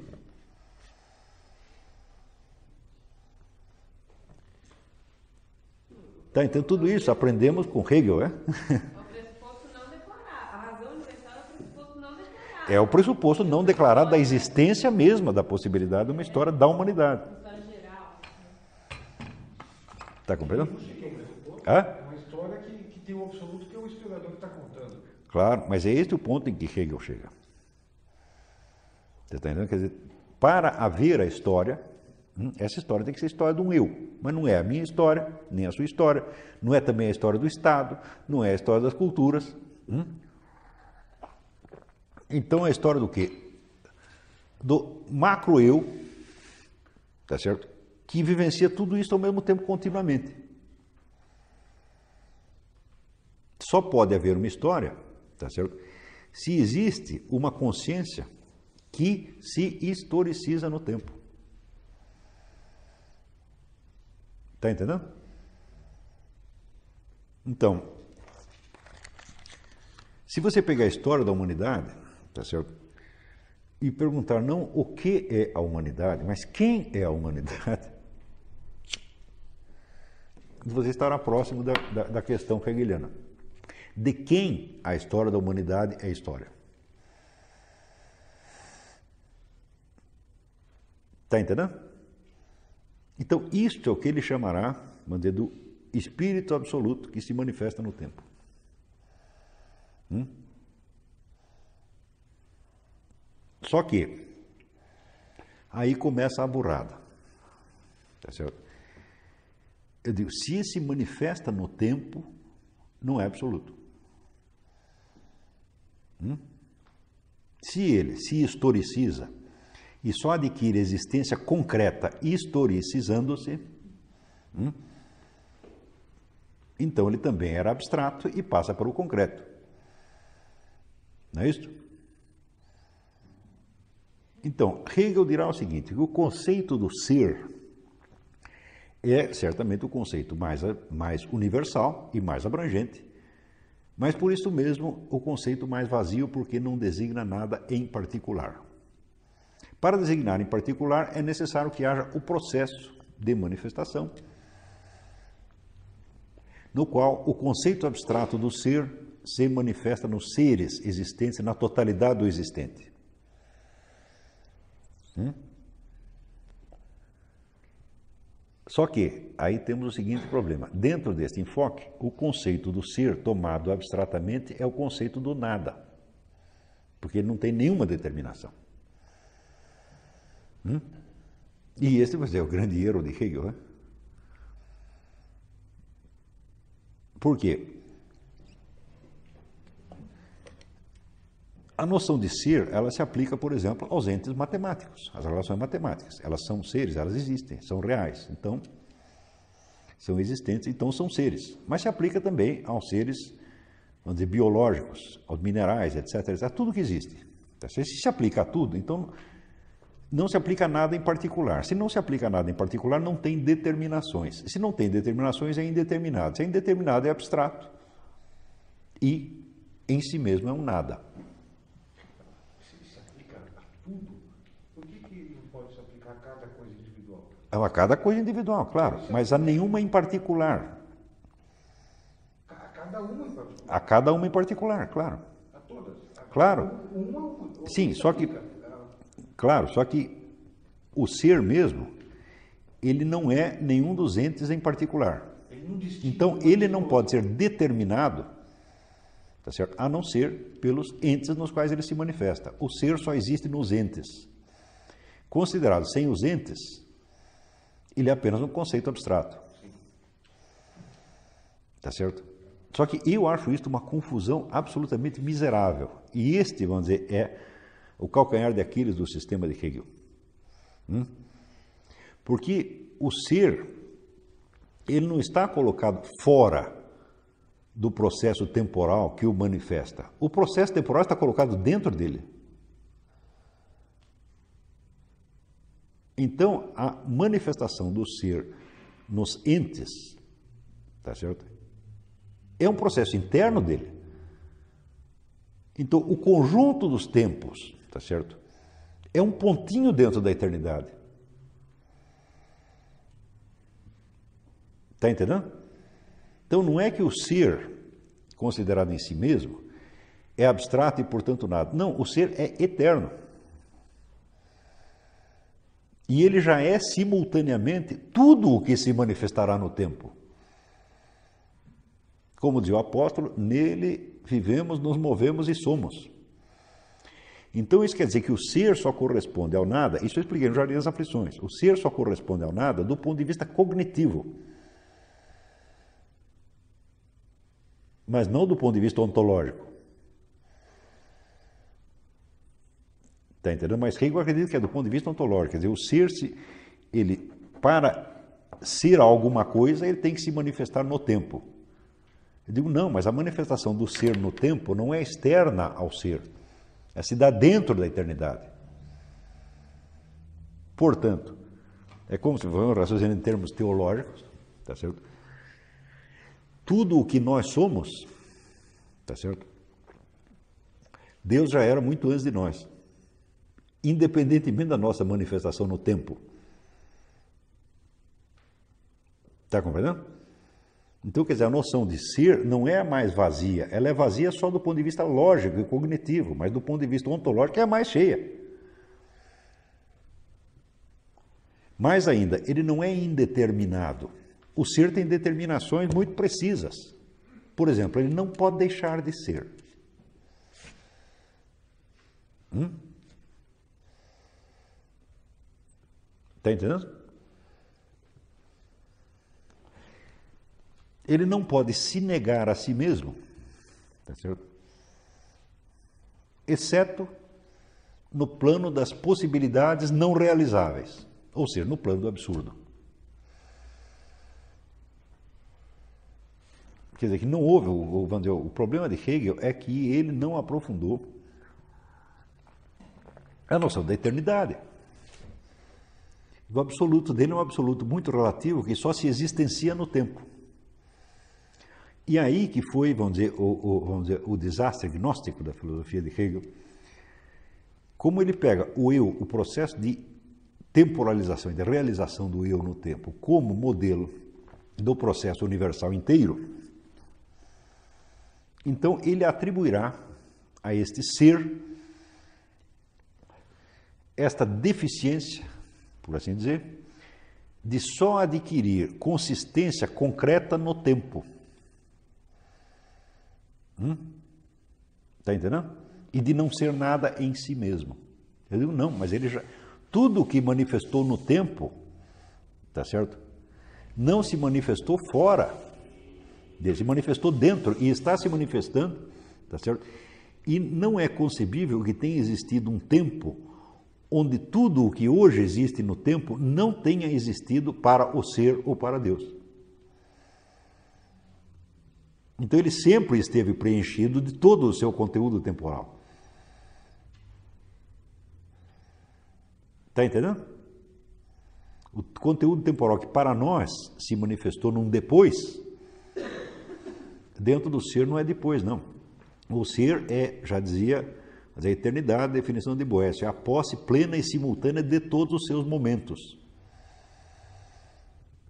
Então, quer dizer, o espírito objeto, que Hegel chama de espírito objetivo, aquele que se manifesta no tempo, tá certo? E que é, corresponde à história, tá certo? Ele não é o ser propriamente dito. Ele é o ser para nós apenas. Mas não o ser em si mesmo. Nós entramos na existência, tá certo? Mas ele sempre esteve. E nós não saímos dele, estamos dentro dele. Está entendendo? O quê? Esse, esse ser como história do Hegel seria um símbolo do, do ser enquanto tal, né? Não, para Hegel não. Para Hegel ele é o próprio ser, não existe outro. Eu digo, colocando a coisa em termos mais claros... Então, no momento em que ele pega o, o, dizer, o processo do eu, tá certo? como modelo do processo existencial como um todo, tá certo? Então o que acontece? Acontece que o indivíduo humano, eu, ou você, ou Georg Friedrich Hegel, tá certo? No instante em que apreende esta totalidade do processo, tá certo? ele se converte ele mesmo no ser, porque ele está olhando as coisas desde o ponto de vista divino. Então ele não é mais distinguível, de certo modo, do próprio espírito absoluto. Então aí você cria um problema. Hegel é Deus? Hum? Hã? Marx é que era. Então, vamos dizer, isso fica, vamos dizer, um, um, vamos dizer, um absurdo dentro da filosofia de Hegel. Né? Mas o absurdo está em que o conceito que ele tem de, de, do ser tá certo? se confunde com o próprio ser. Ele confunde o conceito de ser com o ser. De, conceitualmente falando, hum, o ser é vazio. Porque ele, sendo o conceito mais universal que tem, ele não é nada em particular, não é nada determinadamente. Então ele é indeterminado. Se ele é indeterminado, ele é abstrato. Mas isso só vigora conceptualmente. E como Hegel só admite na filosofia o conceito, ele não admite o intuitivo, então ele não pode sair desta. Está entendendo? Você não pode formar um conceito do ser, tá certo? Que não seja o conceito abstrato. Mas existencialmente e intuitivamente você sabe que você está dentro dele. É? E este, vamos dizer, é o negócio da paralaxe cognitiva em Hegel. É? No instante em que ele confunde, vamos dizer, em que ele está, em que ele confunde o conceito do ser que ele formou com o próprio ser dentro do qual ele está, e portanto ele se identifica com, vamos dizer, com, com o ser, tá certo? Conceptualmente ele não está errado, ele só está errado existencialmente. E ele não pode sair dentro disso conceptualmente, só pode sair intuitivamente. Ou seja, ele, como ser humano, ele sabe que ele está dentro do ser e que ele é só mais um elemento do processo e mais nada. Mas como é que você vai expressar isso conceptualmente? Fala, não pode. Porque o mundo do conceito é o mundo do sistema, onde a individualidade não conta. Está entendendo? Então o que é que acontece? A individualidade de Hegel é, vamos dizer, ampliada para se transformar no ser. Mas só se transforma conceptualmente, existencialmente, não. Ele continua sendo o Sr. Georg Hegel, que mora na rua tal, número tal, etc, etc. E que sofria de problemas intestinais, etc, etc. Entendeu? E aí que nasceu toda essa, essa separação. Aí, aí que está a base também do niquilismo que veio depois, ó. No quê? Do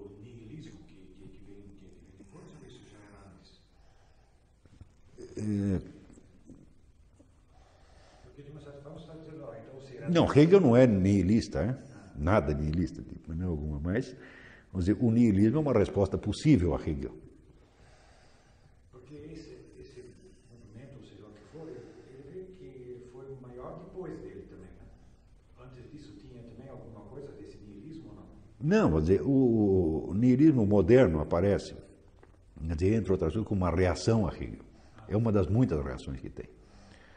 O mundo do Hegel não é um mundo do nada, é um mundo repleto, é um mundo pleno, tá certo? Por quê? Porque já é o mundo da história, já é o mundo manifestado e dentro dele tudo o que existe está lá dentro do processo. Tá certo? O único ponto que está errado, vamos dizer, é ele achar que o ser, enquanto não se manifesta historicamente, é nada. Hum? E isto, vamos dizer, dentro, vamos dizer, a falha de Hegel é não admitir a importância do elemento intuitivo no começo.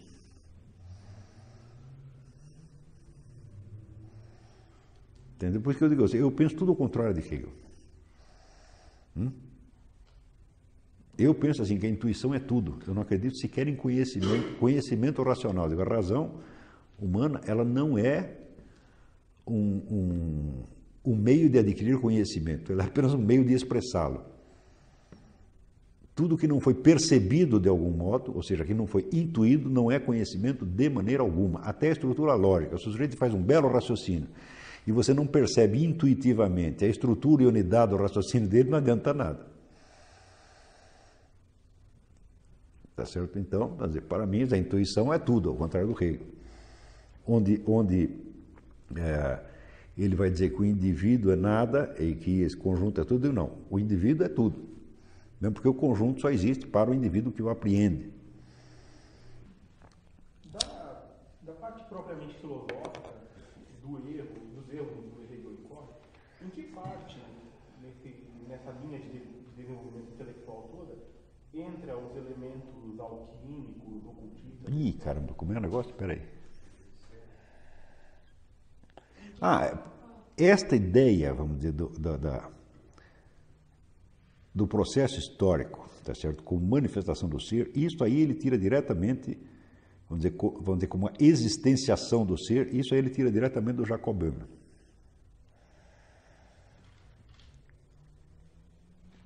Quer dizer, a ideia do processo cósmico, tá certo?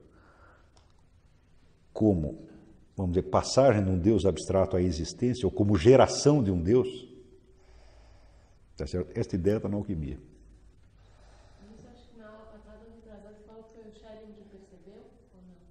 O quê?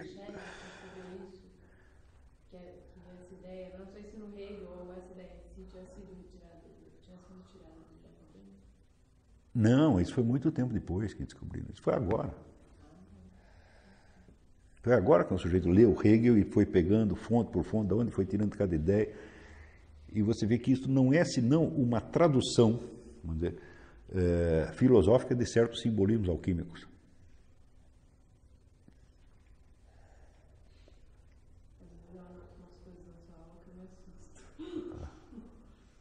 Então Quer dizer, no fundo ele está fabricando um Deus, né? E esse Deus é ele mesmo. mas na parte, na parte propriamente sadia da, da filosofia dele, não há influência nenhuma então, desses elementos, ou mesmo nela, Não, não há, ele é um filósofo autêntico, autêntico e tudo, ele tá, como é que as bases do hegelianismo são absolutamente perfeitas. É quando ele passa, vamos dizer, da do, a formulação do método e todas as exigências gnoseológicas que ele conhece são uma maravilha, são um conjunto de critérios da ciência perfeito, só que em seguida ele dá um passo maior que as pernas, né? ele que, que quer explicar o plano, o, o, o processo universal na esfera conceptual. Hum? Isso, não é, isso realmente não é possível. Porque o conjunto do sistema que você construiu, afinal de contas, foi você que o construiu. Ele é algo que se passou na sua mente. né? E você não é o processo. Você é só mais um elemento de- dentro da série. Está compreendendo? Portanto, deve haver um, ponto de encaixe entre o sistema, tal como existe na mente de Hegel, tá certo? e o processo da realidade como tal. Eles não podem ser idênticos. Mas existe entre eles o quê? O que Platão chamava participação. A metaxis. hum? Existe uma relação analógica. Isto aqui, vamos dizer, indica o processo infinito, mas não o abrange. Ou seja, não o é. Se você pegar o, Hegel- o mundo de Hegel e disser isto é um símbolo de um processo infinito, ah, como símbolo está perfeito. Mas só que Hegel não pode considerá-lo somente um símbolo, porque ele acredita que aquilo é o processo real. Isso é uma analogia, não é? Então, vamos dizer, essa tensão, vamos dizer, entre infinito e finito, ninguém escapa disto. Isto aí é o, é o ápero, é? nós todos estamos dentro do ápero. Não adianta você querer escapar isso, não adianta você querer apreender isto conceptualmente, a não ser como símbolo. Ou seja, você não sai de dentro da realidade infinita. Você não a abrange nunca. Você está dentro dela. Você pode contemplá-la e saber que ela te abrange. Nós estamos dentro dele, não ele dentro de nós. Está entendendo? Ele também, diz de uma outra maneira, invertendo o simbolismo, ele está dentro de nós sim, e nós não somos outra coisa senão ele. Mas você não pode dizer que ele não é outra coisa senão nós. Está entendendo? Quer dizer que a, relação microcosmo e macrocosmo, tá certo? É, entre o micro e o macro, no caso, não é simétrica. É esta falta de simetria que Hegel esqueceu. Mas nós podemos consertá-lo. Acho que o mundo de Hegel é perfeitamente aproveitável se você consertar esse, este, este elemento.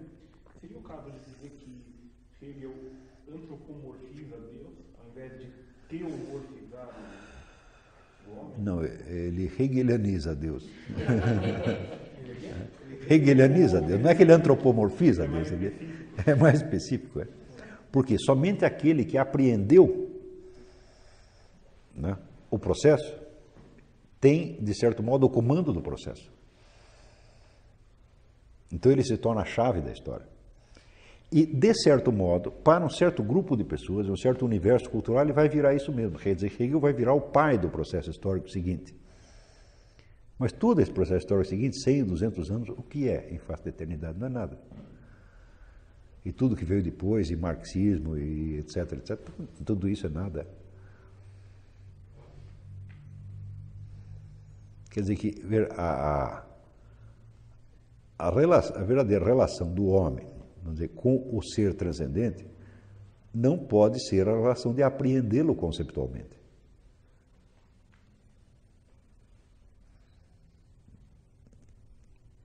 Porque você está dentro dele.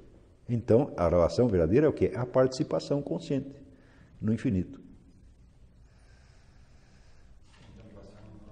Contemplação amorosa, claro. Você aceitar a realidade e ficar maravilhado. Isso não quer dizer que Hegel não tivesse essa capacidade, ele tinha. Está entendendo? Como indivíduo, ele tinha. Mas dentro do seu sistema, isso não entra. Então, o que faltou para ele dizer, foi apenas a dimensão dizer, do indivíduo humano. O indivíduo humano não conta para ele e ele também não. Ele, vamos dizer, ele, ele se identifica, ele se hipertrofia com esse homem macrocósmico, tá certo? do qual a história é história. Na verdade, a gente, para entender isso melhor, precisaria ter vamos dizer, o conceito do homem universal. O que é, que é o homem universal? É aquele quem da humanidade. Você pergunta, quem é a humanidade? Hum? É deste que a história é história. E esse é, é o conceito do homem-deus. É um conceito absolutamente incontornável. Tá entendendo? Ele diz, eu sou o homem-deus. É Deus? Eu digo, sim. É, ele é Deus, mas Deus não é ele. Deus é ele e alguma coisa mais.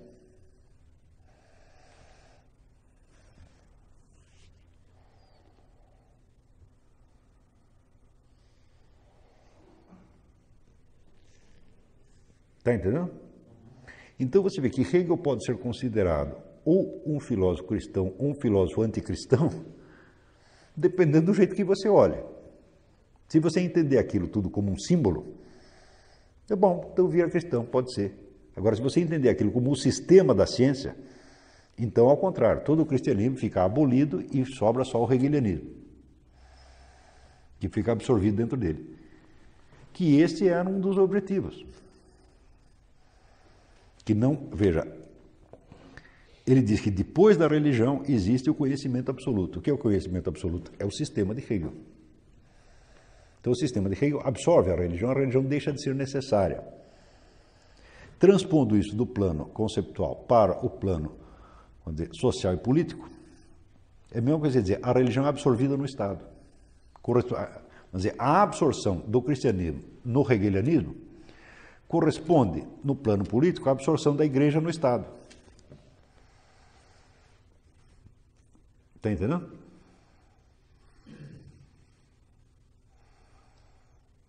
Que é uma coisa que simplesmente não vai acontecer. Por quê? Quantos estados já não apareceram e desapareceram depois disso? Né? E a igreja? Eu digo, bom, se você nós podemos experimentar, nós vamos uma bomba no Vaticano, ou compramos todos os cardeais do Vaticano, que aliás já estão comprados. Tá certo? Eu digo, a igreja não vai parar de existir por causa disso.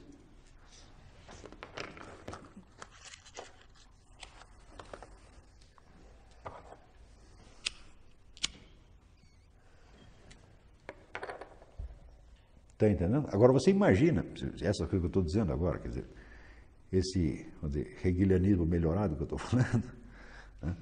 Você imagina as perspectivas que isto abre para a religião comparada.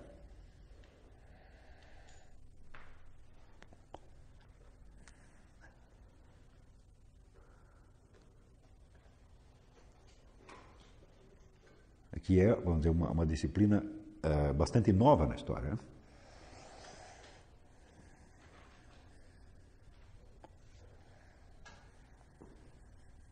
Então, veja, outro dia nós pegamos o aspecto mais patológico de Hegel, né? no, no- no- texto do Fegel. Mas o Fegel insiste que os dois lados existem. Existe um grande filósofo